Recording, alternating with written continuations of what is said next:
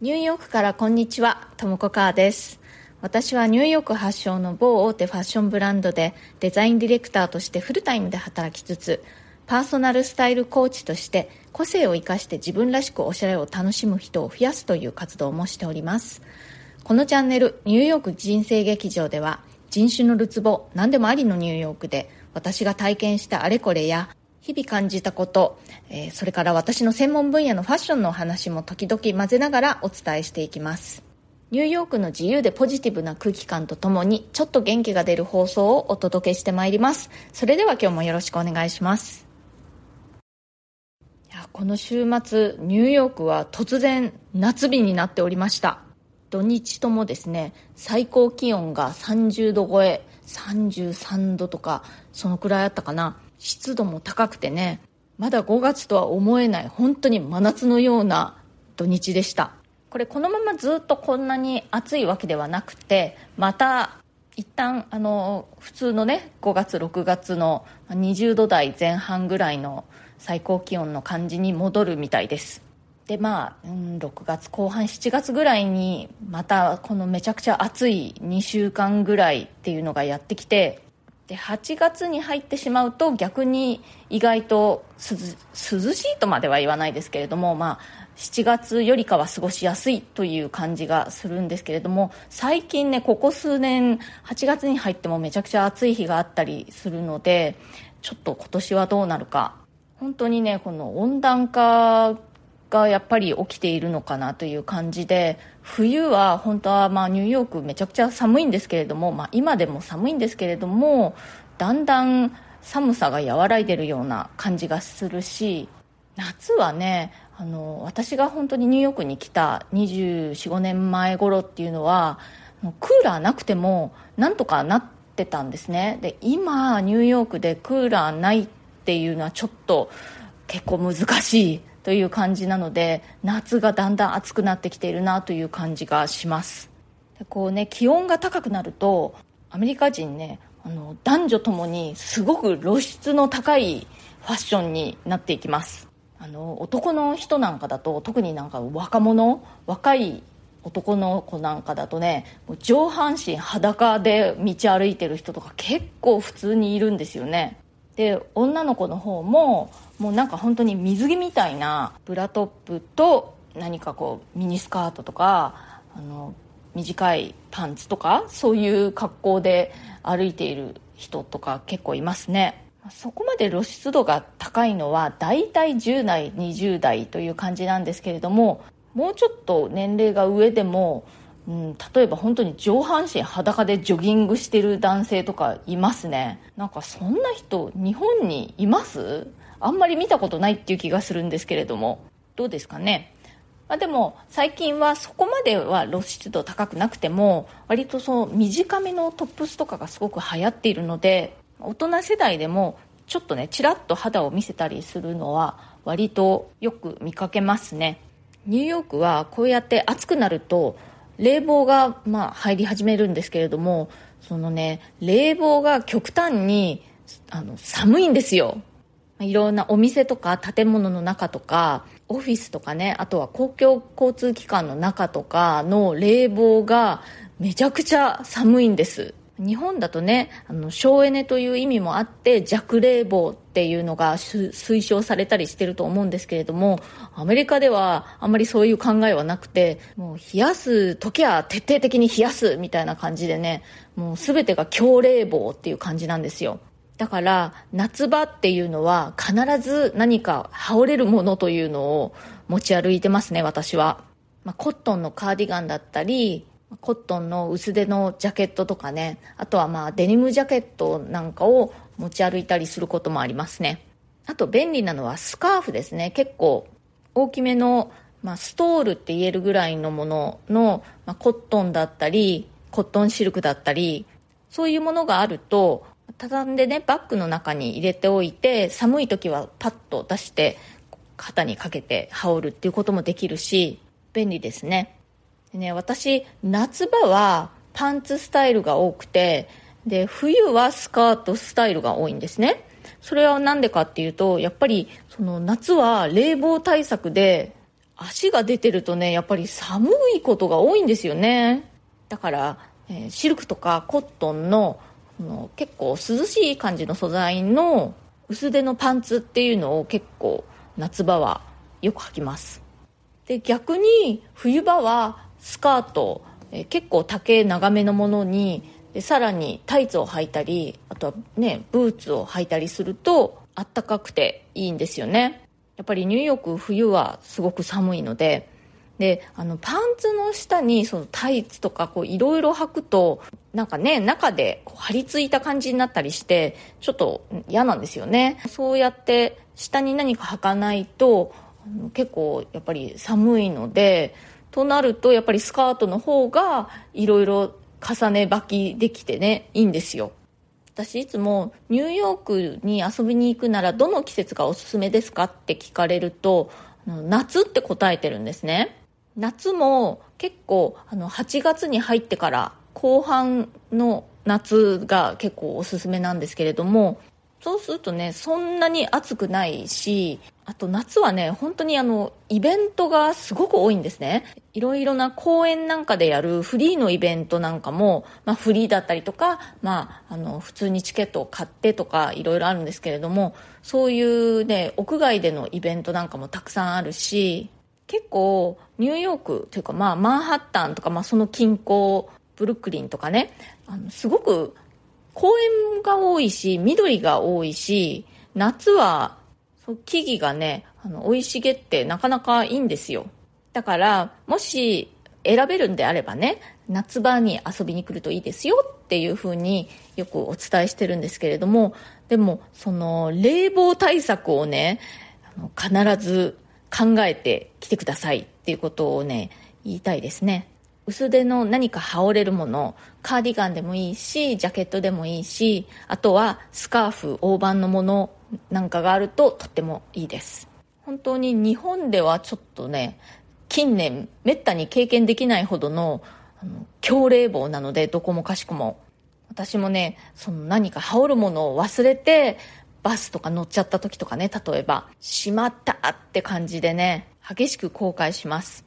私はオフィスにはねもうあの大判のブランケットを常に置いてあるのでそれを羽織れば大丈夫なんですけれどもあ今ブランケットって言いましたけどもそれこそ結構あのストールみたいな感じのものですね。でもあの私がオフィスに置いてるのは割と厚手でもうウールの結構冬物みたいな感じのものなんですけれども、まあ、ずっと置いてあるのでね持ち歩く必要はないのでそれだけ厚手のものでも全然大丈夫なんですけれどもまああの外に出歩く時は軽くてかさばらないものがいいですね。はい、またいろいろコメントをいただいてますのでそれにお返事させていただきます。私はあの人気ドラマで生きたニューヨーク英語を学びました。という回にコメントくださいました。えー、ボイシーパーソナリティの田中恵子さん。フレンズ懐かしい。ちょうど大学時代に放送されていて、みんなフレンズ見たくて寮のリビングに大集合していたのを思い出します。私も若干おバカなコメディドラマ大好き。この話題でもとも子さんと語れそうですね。そして語り出したら止まらないと思う。PS、とも子さん人見知りには見えない。けど私も実は人見知りそしてそうは見えないと言われます。はい。田中恵子さんありがとうございます。いやまたまた恵子さんと共通項が出てきましたね。そう私はあのアメリカのね人気ドラマの「フレンズ」を見て英語を勉強したっていうお話をしたんですよねこの回では。いや本当に大好きでしたね。あとこの人見知りには見えないけど人見知り問題。なんと恵子さんもそうだったとは。なんか本当にねあのー、もうお話できそうなことが山盛りですね。私たちちょっといつお話ししましょう。ちょっと時間を決めないとですね。それから、えボイシーパーソナリティの白木夏子さんからもコメントいただいております。可愛いにゃんが聞こえたラッキ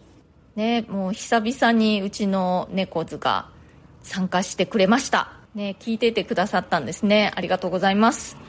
それから、こうちゃんさん。今日はちらっとニャンズの声が聞こえた。ラッキーかもしれない。いや、ラッキーでしょう。うん、ありがとうございます。それから、ユミシュさん。初めてコメントします。毎回出勤の車の中や家事をしながら楽しく聞いていますフレンズで英語を勉強されたと聞いて思い出したのは私が大ファンの BTS の RM というメンバーです彼は韓国人ですが英語がペラペラでその理由はドラマフレンズを見て学んだと過去に話していました。あまりにも英語が流暢なのでドラマを見てただけであんなに話せるものなのかと疑問に思いましたがとも子さんの話をお聞きして本当にドラマで語学は上達するかもと思いました。ということでユミシュさんありがとうございます。そうあのねこのフレンズで英語勉強したって言ってる人ね日本人だけじゃなくてニューヨークにいる私の周りのそれこそ韓国人の人とかいろんな国籍の人が結構口々に言ってますよ。本当にねフレンズで使われていた英語の表現っていうのが本当に地元にいるこのニューヨークにいる20代30代の人たちのリアルな英語の表現という感じだったんですよね。そのあの気取りすぎてもいないしそのお下品でもないというなんかちょうどいい砕けた感じの話し方をしていてとっても勉強になりました。ユミシュさん初コメントありがとうございました。それからニューヨーク在住の私が日本に里帰りのたびに大量に買いだめするものとはの回にコメントくださいました。TM さんともこさんこんにちは。帰国時はドラッグストアに行くことが楽しみと聞きましたおっしゃる通りたくさんの商品がありますので私も夏場はシーブリーズかっこ清涼感のある体にかけるもの購入に通います題名からイメージしたことは東京のおしゃれなお店の紅茶かなと思いました意外なスポットにほっこりしていますということで、TM さん、コメントありがとうございます。いやもう日本のね、ドラッグスタストア、すごく楽しいですよ。どこ行きたいって言われるとね、ドラッグストアって言って何軒もはしごしたりします。特に好きなのは、あの、私鉄沿線の街にあるようなドラッグストアですね。そうするとあんまり混んでないじゃないですか。例えば、そう新宿とか渋谷のドラッグストアって結構混んでますよね。そうすると、こう、ゆっくり見ることができないという感じで。なので、私鉄沿線の街の大きめのドラッグストアというのが結構ベストですね。いろんな見たことない新商品なんかが並んでてね、もうもうずっと見てられますね。漢方薬とか、あとまあ普通の薬のコーナーなんかも、すごく見たことないものが並んでいて、面白いなって思いますね。虫刺されの薬とかね、例えばかゆみ止めの薬とか、日本には本当に種類がたくさんあって、日本ってそんなに虫に刺されてそんなにかゆいんだとか思いますね。アメリカにはそんなに売ってないですね。かゆみ止めもう1種類か2種類ですよ多分。それから、え、アメリカ人が雑談時によく選びがちな話題とはの会員にコメントくださいました。これはえっ、ー、とね、えー、2022年3月30日の放送でした。ちょっと前の放送なんですけれども聞いてくださってありがとうございます、えー、ストレイキャット755から、えー、私は人生のほとんどを日本で過ごししかも内向的な方なのですがよほどの仲良しの友達以外沈黙が辛いです。雑談して相手との距離感を詰めてリラックスして接したい。けれども多くの場合日本では慣れない相手との雑談はなかなか弾まず気まずくなってしまうのです。雑談が進まない相手との距離感の測り方悩みます。そうですよね。雑談って本当難しいですよね。でなんかその相手の方の答え方によってもやっぱりちょっとね雑談が弾まなかったりっていうことはありますよね。例えばあのここにはよく来られるんですか？って聞いたとしてあなたがね。でも相手の方がいえ特にって答えてそれで話が終わっちゃったりしたらまたシーンってなってしまいますよねそこでもし相手の方が「いえあの今日が2回目なんですけれどもあのよく来られるんですか?」ってそういうふうにまたこうキャッチボールでね振ってくれると話が続くんですけれどもねあとは例えば相手の持ち物なんかを何か褒めたとしても「あその靴素敵ですね」って言ったとしてでその相手の方が「あありがとうございます」ってそこでね終わっちゃったらもうなんかまた話が続かないじゃないですか。そこで相手の方もあありがとうございます。これすごく色が気に入って買ったんですけれども履きやすくてこればっかり履いてるんですよ。とかなんかそうやってね話をなんかこう続けてくれるといいんですけれどもね、ま、その相手の方も雑談が苦手だって思ってるかもしれないですしね。まあせめて話しかけやすそうな雰囲気というのを醸し出すっていうしかないのかなって思いますね。ちょっとねにこやかな感じだとちょっと話しかけやすいっていう感じがしますしね、まあ、アメリカ人の場合だと、まあ、大体相手の方もこう、ね、雑談をちゃんとキャッチボールにしてこう続けようというふうにしてくれるので結構やりやすいんですけれども。でも、まあ、中にはねたまにですけれどもそのもうイエスかノーかしかでしか答えられないような感じの方っていますね。ちょっと雑談苦手そうなアメリカ人っています。このアメリカ人が雑談時によく選びがちな話題とはの回は結構ねあのよく聞かれていて人気がある回なんですよね。やっぱりそれだけ雑談難しいなって思ってる方が多いっていうことなのかなって思います。あのリンクを貼っておきますのでまだお聞きでない方はぜひチェックしてみてください。今日はですねニューヨークが急に夏日になってしまったということでニューヨーカーの夏ファッション